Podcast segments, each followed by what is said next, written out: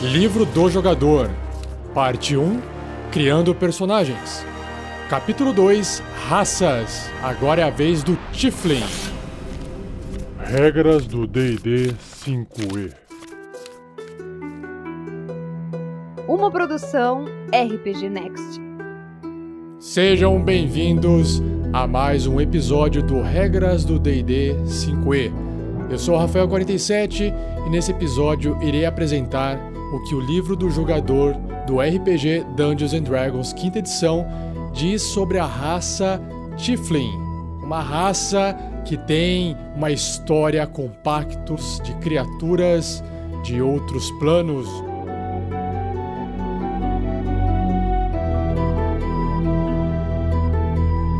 Seja você também um guerreiro ou uma guerreira do bem. Para saber mais, conheça nossas metas e recompensas na campanha do Padrim em www.padrim.com.br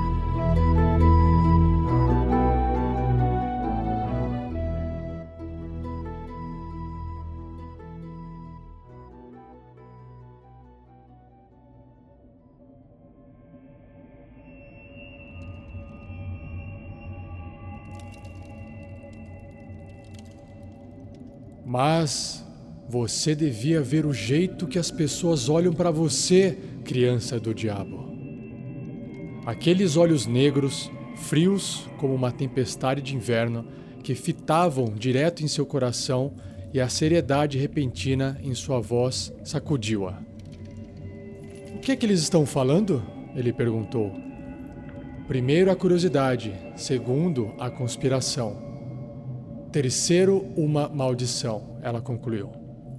Você acha que eu nunca havia ouvido essa bobagem antes? Eu sei que você já ouviu.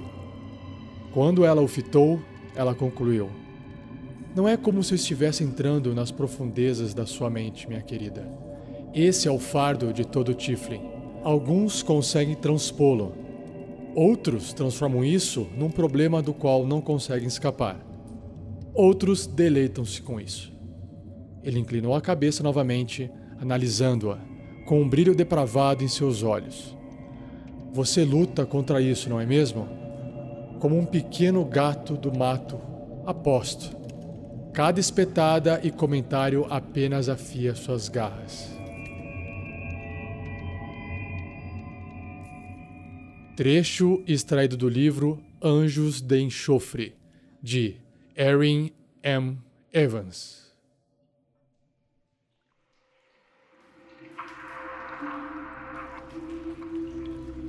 Então vamos lá, pessoal.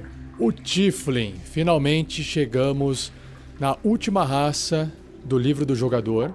Na página 42, você tem uma ilustração do que representa essa raça Tiflin. É um Tiflin fêmea, uma aparência de mulher, Possui cabelos negros e compridos e dois chifres que saem de sua testa, não tão curvados, mas que vão um pouco para frente, lembrando grandes sobrancelhas. Ela está vestindo o que parece ser uma roupa, um manto um pouco meio escuro, um roxo bem escuro com um pouco de vermelho. Lembra um pouco assim um personagem do X-Men.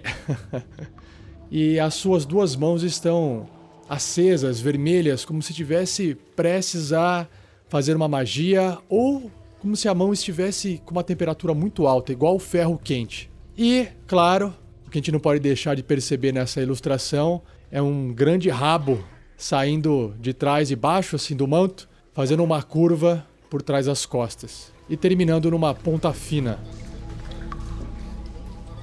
Então, como toda criatura, toda raça que é diferente da maioria, assim como eu comentei no último episódio sobre o meio orc, o Tiff não é diferente e também ele sofre violência, sofre bullying, né? Não é bullyingado, ele sofre bullying e quando ele é visto nas ruas, ele pode ser insultado, ser visto com desconfiança, passar medo para as outras pessoas e o Tiflin tem que conviver com isso. Esse é o fardo dele. Só que o Tiflin também sabe que não tem o que fazer, porque ele é, na verdade, descendente dessa raça que gerações atrás, centenas, milhares de anos, fizeram um pacto com Asmodeus, o Senhor Supremo dos Nove Infernos, e aí gerou a sua linhagem que se traz até os dias de hoje dentro do livro. Então, não, eles não se sentem culpados por isso, eles apenas têm que conviver com isso. E quem quer que tenha feito esse pacto na época condenou todos os outros chifres a partir desse dia em diante a conviverem com essa aparência infernal. Falando então um pouco mais sobre essa linhagem infernal, os Tiflins né, derivam de humanos, então eles ainda parecem humanos, mas tem várias características infernais, como por exemplo os chifres, que no rosto chamam bastante atenção. Só que não é só um chifre padrão, todo mundo igual, como se fossem, sei lá, chifres de bode. Né? Tem vários tipos de chifres. Então, o chifre pode ser curvo, como o de um carneiro, pode ser meio comprido e fino, como o de uma gazela, ou ele pode ser espiralado e alongado, como o de um antílope. Fora o chifre, no rosto o que chama atenção são seus olhos. Eles não possuem pupila. O olho é inteiro preto, ou inteiro vermelho, ou inteiro branco, até pode ser prateado ou dourado.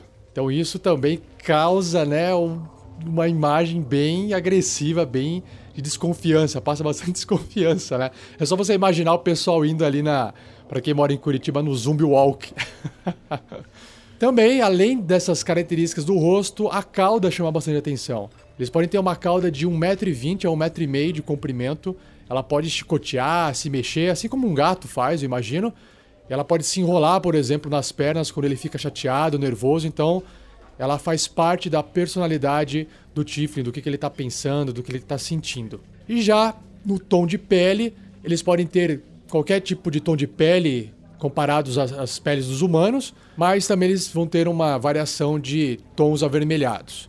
E sobre o cabelo, né? O cabelo vai desce por trás de seus chifres, geralmente eles são escuros, né, entre preto e marrom e vermelho, mas também podem ter azuis, roxo escuro, assim como eu descrevi ali na ilustração da página 42.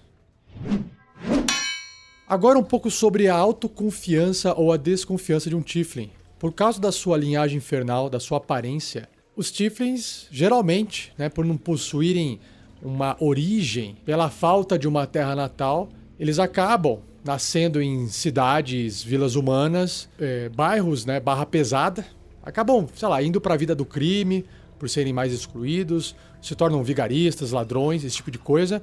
Mas também é normal alguns deles poucos deles, né, estarem em algumas populações onde são respeitados. E é justamente por causa disso, dessa desconfiança que as pessoas têm dos Tiflins, que eles também têm dificuldade em confiar nas pessoas. Então, por exemplo, imagina uma pessoa que você mal conhece, chega perto de você, você é um Tiflin, e ele é extremamente amistoso com você. Pode ser que ele queira, sei lá, alguma coisa com você, talvez ele queira, eh, sei lá, fazer alguma. te oferecer alguma coisa, como se estivesse querendo te enganar.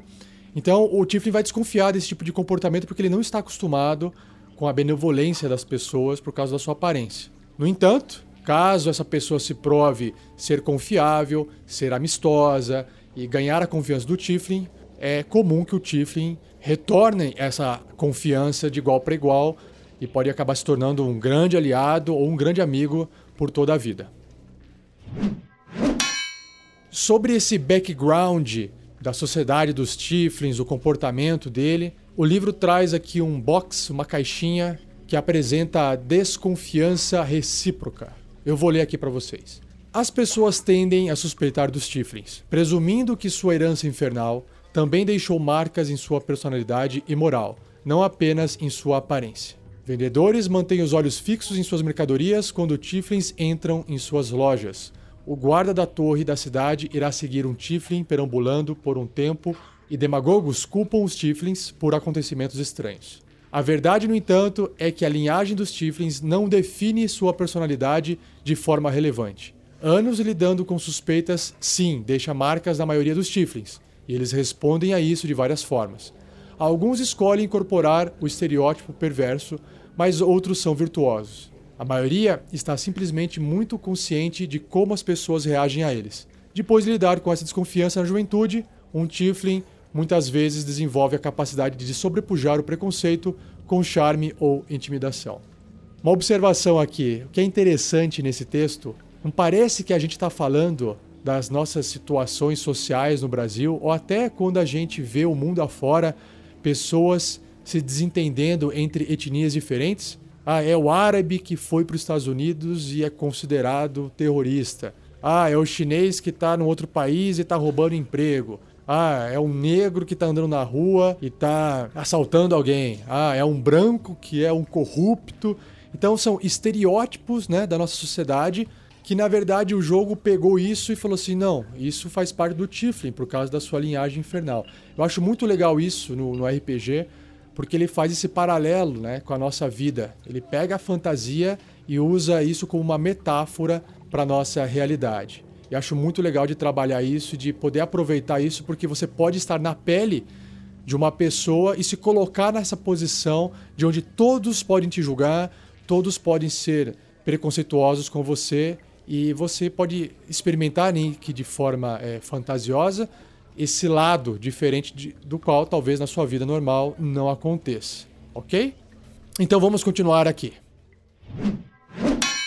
Sobre os nomes de Tiflins, o livro apresenta três categorias. A primeira, que eu acho que é a mais fácil de a gente entender, que é a mais lógica, na verdade, é que se o Tiflin nasce dentro de uma cultura, ele pode absorver aquela cultura dentro do nome dele. Então, uma sociedade de humanos, por exemplo, pode considerar ele um nome de humano. Ou às vezes ele cresceu numa cidadezinha humana onde as crianças chamavam ele de um nome meio monstruoso, ele acabou tendo esse nome. Então a cultura acaba influenciando no nome do Tiflin. Essa é a primeira categoria. A segunda categoria seria o nome infernal, um nome que veio passando de gerações, várias gerações até chegar no Tiflin hoje, o que representa essa herança dele demoníaca, histórica, né? Então ele pode acabar tendo um nome infernal, segunda categoria. E a terceira categoria é que às vezes um Tiflin mais jovem que ele não está se encontrando no mundo, resolve vagar e procurar um local onde ele possa ser aceito. É, ele está, sei lá, rebelde, né? Um adolescente rebelde resolve procurar uma forma de viver e ele acaba às vezes encontrando um nome, se nomeando com algo que representa uma missão nobre para ele e que algumas pessoas podem até considerar um destino cruel, como se fossem, né, um título. Eu vou dar alguns exemplos aqui. Vamos lá. Primeiro com os nomes infernais, porque os nomes de cultura pode ser de qualquer cultura que ele tiver inserido. Então, nomes infernais: Aquemenos, Baracas, Damacos, Equemon, Leucis, Mortos, Iscamos e por aí vai. E nomes infernais femininos: Acta, Briseis, Criela, Ea, Lerissa, Macária, Oriana, Rieta. Esses são alguns exemplos e alguns nomes de honra, nomes considerados honrados: abertura, arte, carniça, canção, crença, desespero, excelência, esperança, glória, ideal, ímpeto, música, nada, poesia, medo, missão, penoso, reverência, mágoa, temeridade e tormenta. Imagina chegar para um Tiffany, e aí música, beleza, cara? Ou chegar, e aí medo, como é que vão as coisas? e agora, na página seguinte, que é a última página do Tiflin, ele, ele é bem curtinho no livro, nós temos os traços raciais, a parte do sistema, da mecânica, das regras do jogo. Então, toda criatura Tiflin, todo personagem que é Tiflin, ele vai ter a sua inteligência aumentada em um ponto e o seu carisma aumentado em dois pontos. O carisma ele pode representar tanto essa aparência, tanto essa esse toque da lábia que tem essa questão infernal. Então o carisma representa um pouco desses dois, tanto a questão social, que pode ser tanto focado para intimidação, tanto quanto para a imposição, a presença eh, social que aquela criatura causa em volta de si, então esse bônus de carisma representa isso. E claro, a aparência também pode acabar sendo influenciada por isso. Sobre a idade dos Tiflins, eles amadurecem na mesma velocidade que os humanos, ou seja, em torno de 16, 18 anos, e vivem um pouquinho mais do que os seres humanos. O livro não precisa um número aqui. Sobre os alinhamentos, as tendências, os Tiflins não possuem uma tendência inata ao mal. Eles não nascem maus. Claro que muitos acabam abraçando isso. Seja ele mal ou não, uma natureza independente inclina a maioria dos Tiflins ao alinhamento caótico. Claro, ele acaba não se adaptando às leis que as culturas e sociedades criam, então ele acaba agindo da forma que ele acha que faz mais sentido para ele de forma independente. Isso é completamente um alinhamento caótico.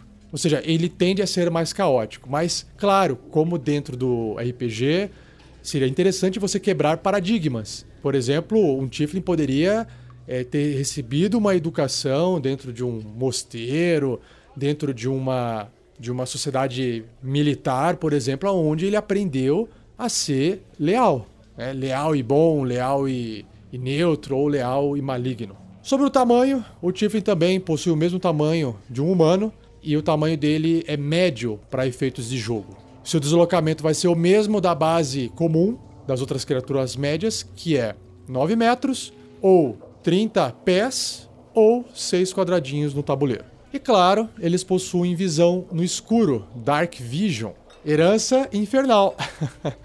eles têm uma, né, enxergam melhor no escuro e na penumbra. Lembrando que é até 18 metros, ou seja, 60 pés, como se fosse luz clara, só que tons de cinza, preto e branco. Uma outra característica legal dos Tiflins é resistência infernal. Eles possuem resistência a dano de fogo. O que, que representa resistência no DD?